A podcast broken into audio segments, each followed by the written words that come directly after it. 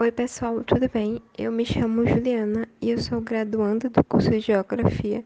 E hoje, nesse podcast, eu queria falar um pouquinho sobre o conceito de lugar na geografia. E, para tanto, eu decidi fazer uma contextualização ou análise da paisagem dos aglomerados micro e pequenos das confecções no Agreste de Pernambuco. Dessa forma, a gente vai ter uma melhor didática e como esses papéis de gênero mudaram ao longo da consolidação desses, dessas confecções. É, Para essa análise, eu me baseei nos estudos de espaço-lugar de Yang Funtuan, que é um geógrafo chinês, e Paul Ricoeur, um filósofo francês, como também no texto de Sana Maria de Lima, Os aglomerados de micro e pequenas indústrias de confecções do Agreste um espaço construído na luta pela sobrevivência. Dessa forma, a gente vai focar nossa análise em três cidades: Santa Cruz do Capibaribe, Caruaru e Toritama, falando explicitamente das teorias desses dois estudiosos, porém ainda um estudo introdutório de poucos minutos, nada muito aprofundado. É, no Agreste, a partir da década de 40 e 50, se iniciou o desenvolvimento desses polos de confecção nessas três cidades. É interessante que antes desse boom das confecções, é, que são e eram vendidas nas conhecidas feiras de Sri Lanka, existia a predominância da cotonicultura e a criação de animais, pecuária. Porém, na década de 30, esse setor acabou entrando em, em crise é... E a população dessa região ela precisou procurar outros meios de sobreviver, né? De ganhar renda. O Tuan, ele coloca o conceito de lugar como pausa no movimento, que ao contrário das outras teorias vigentes na época, que colocavam o espaço como algo homogêneo e absoluto. Ele coloca também que os sujeitos eles podem marcar o espaço e torná-lo diferenciado em lugares distintos. Então, do declínio da conocultura, cotonicultura, ao surgimento da, das feiras de Sri Lanka, o espaço ele foi modificado ao longo desse todo desse tempo. E o tempo para atuar é um fator essencial para a compreensão do mundo vivido e assim o componente básico e interassociável da experiência humana. É, essa mudança nesse local se inicia pelas migrações. Acontecia, não tinha matéria-prima nesses locais, então a população tinha que ir atrás delas. Dessa forma, no começo, é, se deslocavam até as fábricas em Recife para recolher esses restos de tecido que inicialmente eles eram gratuitos, porém com o aumento da demanda se tornaram pagos. E com ainda o maior aumento dessa demanda, essa migração ela chegou até São Paulo. E o nome Sulanca ele é justamente uma junção entre o sul e Elanca. E Elanca significa tecidos do sul.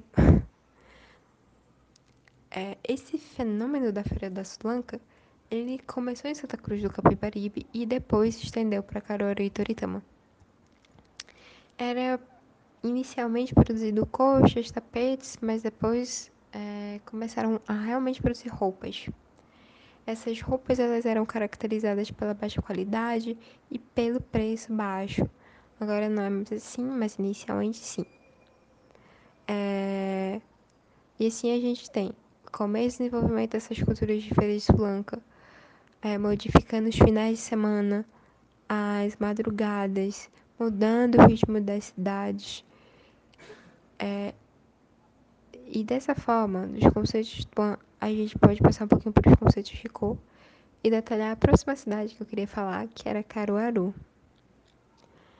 Ricoh ele, desenvolve a sua teoria sobre a articulação entre tempo histórico e espaço habitado, que é concebido de forma dialética em três dimensões. Ele considera três tempos: o tempo cósmico, o tempo vivido e o tempo caracterizado pela narrativa. O tempo vivido é qualitativo, ele é caracterizado pelas percepções de uma consciência que experimenta o mundo.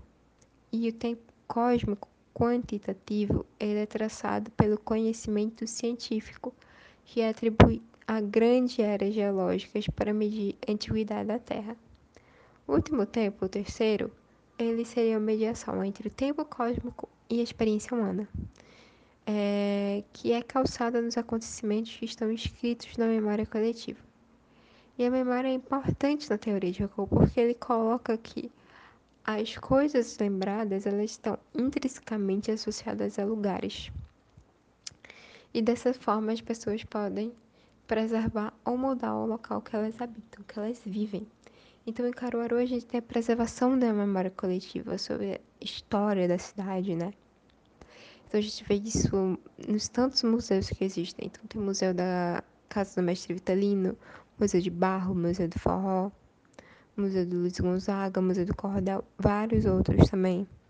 Caruaru também é a cidade de São João.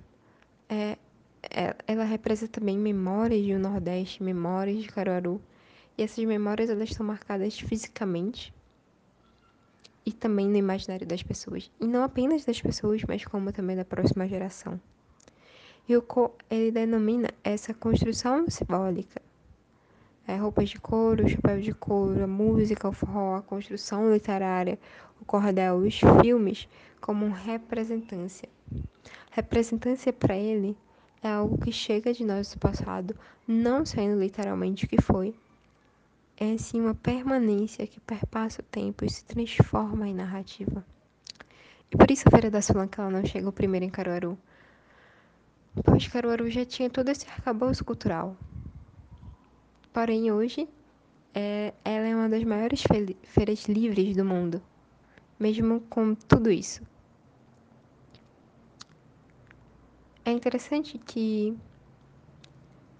mesmo que se tenha o mesmo fenômeno de confecções de Feira da Sulanca, esse caminho ele foi feito de maneira diferente em cada uma dessas cidades que são habitadas por pessoas diferentes e dessa forma criando lugares distintos entre si.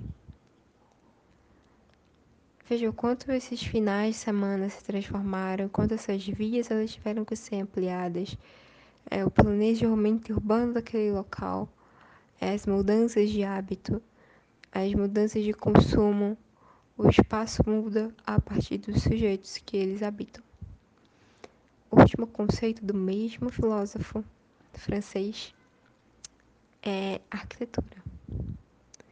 E a arquitetura Ricoeur, ela é melhor desenvolvida do que em Tuan. É, o filósofo francês ele coloca que para compreender o habitat é necessário desvendar o ato de construção do espaço e a arquitetura que revela composição formada em conjunto entre espaço geométrico e espaço vivenciado pela condição corporal. Assim como o relato, o espaço construído configura a mediação entre dois espaços. Humaniza as coordenadas objetivas da geometria ao mesmo tempo que transforma o espaço abstrato em lugares de vida. Dessa forma, a gente pode usar o exemplo da última cidade, Toritama. Toritama ela tem um ritmo fabril é, que muitas vezes essas, esse ritmo ele está dentro de produções em arranjos familiares. O silêncio da cidade é quebrado por máquinas de costura. E ela tem muito a função de abastecimento de outras feiras da Sulanca, né? é, de Santa Cruz e de Caruaru. Então, é focado dessa forma na reprodução de peças das diversas divisões de trabalho que existem é, nessa produção. Ao contrário de Caruaru, Toritama ela tem um crescimento com foco unicamente econômico. Então, a paisagem é moldada em solos pedregosos, em casas com paredes nuas, sem acabamento, em ruas que elas não são arborizadas é, não tem um planejamento, planejamento urbano, os rios eles são poluídos pelo anil do jeans. A arquitetura dessa forma ela revela a vivência dessa cidade, uma cidade que é baseada na produção em massa de jeans, é, sem a preocupação com o bem-estar da população, nem índices educacionais, nem meio ambiente. O momento que a sociedade para é durante As mãos que antes elas eram predominantemente femininas, elas passaram a ser masculinas. Isso não apenas em Toritama, mas como também nos outros polos de confecção. É, é colocado no texto Sônia que esse era um trabalho marginalizado. E era marginalizado por, pois era feito por mulheres. Porém, a situação na década de 30 favorecia que esse trabalho de costura não fosse a principal fonte de renda da família e posterior da população. Particularmente, eu não acho que o trabalho de costura não carregava essa carga negativa de ser marginalizada. Até porque essas mulheres deveriam trabalhar muito antes, me antes mesmo das demandas de roupas com sulanca. O que pode ter acontecido também é o aumento da jornada dessa mulher. Porque agora ela tem que trabalhar em vários locais ao mesmo tempo. Talvez dupla, tripla jornada. É coisa que não vai acontecer tanto com os homens, assim. Né? É, com o aumento dessa confecção, os homens também começaram a participar ativamente dessa produção e a adquirir os trabalhos mais pesados também, né? Nessas confecções. É, Durante esse podcast, eu quis entregar uma pequena introdução sobre esses temas. Nos textos é possível encontrar com maior profundidade, então leiam caso seja de interesse particular. E obrigada a todos que estiveram comigo até aqui sem dormir. E até a próxima. Tchau, tchau.